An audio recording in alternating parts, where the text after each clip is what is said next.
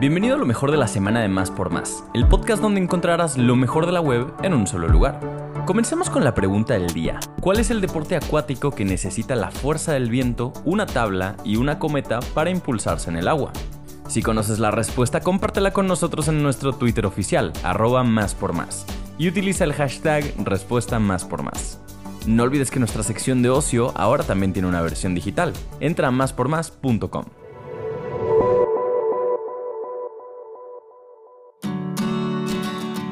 ¿De qué va la protesta de artistas contra los venues que usan reconocimiento facial en Estados Unidos? Tom Morello y Zack de la Rocha, así como otros 100 artistas como Boots Riley, Downtown Boys y más, se han unido para protestar contra varios recintos de conciertos en Estados Unidos que están usando el escaneo facial en sus eventos.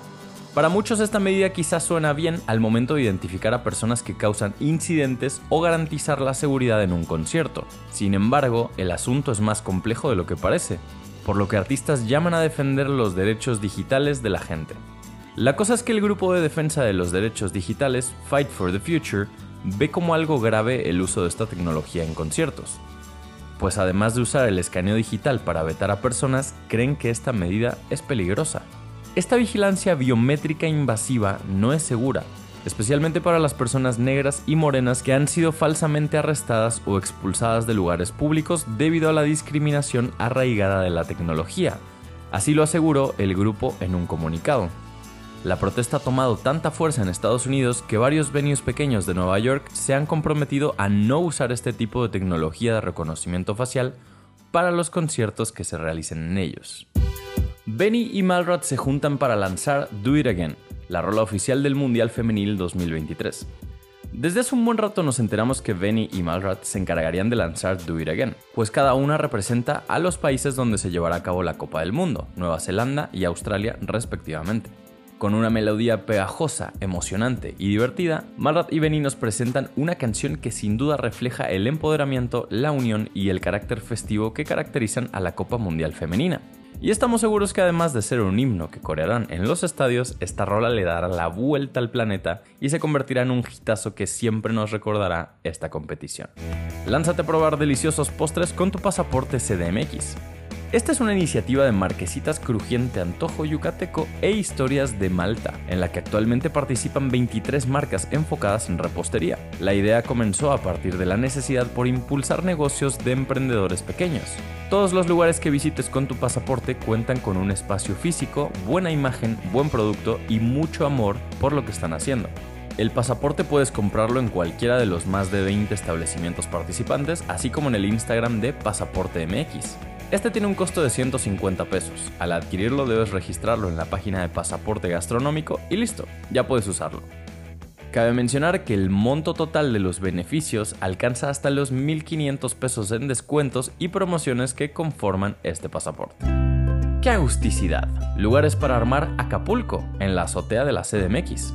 Los hoteles con Day Pass son una gran opción para tener un día refrescante en el medio del calorón que está sintiendo actualmente la CDMX. Estos servicios incluyen acceso a la alberca o jacuzzi del lugar. Algunos pueden incluir comida y bebidas o hasta poder hacer uso de las habitaciones. Hotel Alia Inn Boutique. Este hotel cuenta con una bella terraza con alberca, jacuzzi y una vista muy linda a la ciudad. El costo del Day Pass incluye solo el acceso al servicio, así que tus alimentos y bebidas tendrás que comprarlos aparte.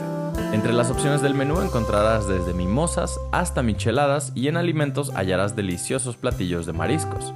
El costo por persona es de 500 pesos. Para ver la lista completa, revisa el enlace en la descripción de este podcast. Llegó el fin de semana y te queremos hacer un par de recomendaciones. Obra del artista argentino Roberto Jocobi se expone por primera vez en México. Huyamos a Buenos Aires, nadie podrá encontrarnos. Es el nombre de la exhibición de Roberto Jocobi en el Museo del Chopo de CDMX. La exhibición refleja principalmente la participación de Jacobi en espacios underground de Buenos Aires llenos de fiesta, performance, artes visuales, juventud, poesía y más. Lugar, Museo del Chopo, horario de miércoles a domingo de 11.30 a 19 horas y el costo general es de 40 pesos. Cineteca Nacional celebrará el Foro Internacional de Cine con 13 películas. El evento contará con un total de 13 cintas que ya han triunfado en festivales internacionales de cine como el de San Sebastián, el de Venecia y la Berlinale. La selección incluye propuestas cinematográficas de países como Argentina, España, Francia, Turquía, Portugal, Brasil, Irán, Líbano, Estados Unidos, Alemania e India, además de México, por supuesto. El foro concluirá el próximo 15 de julio. Checa el enlace en la descripción para consultar fechas y horarios.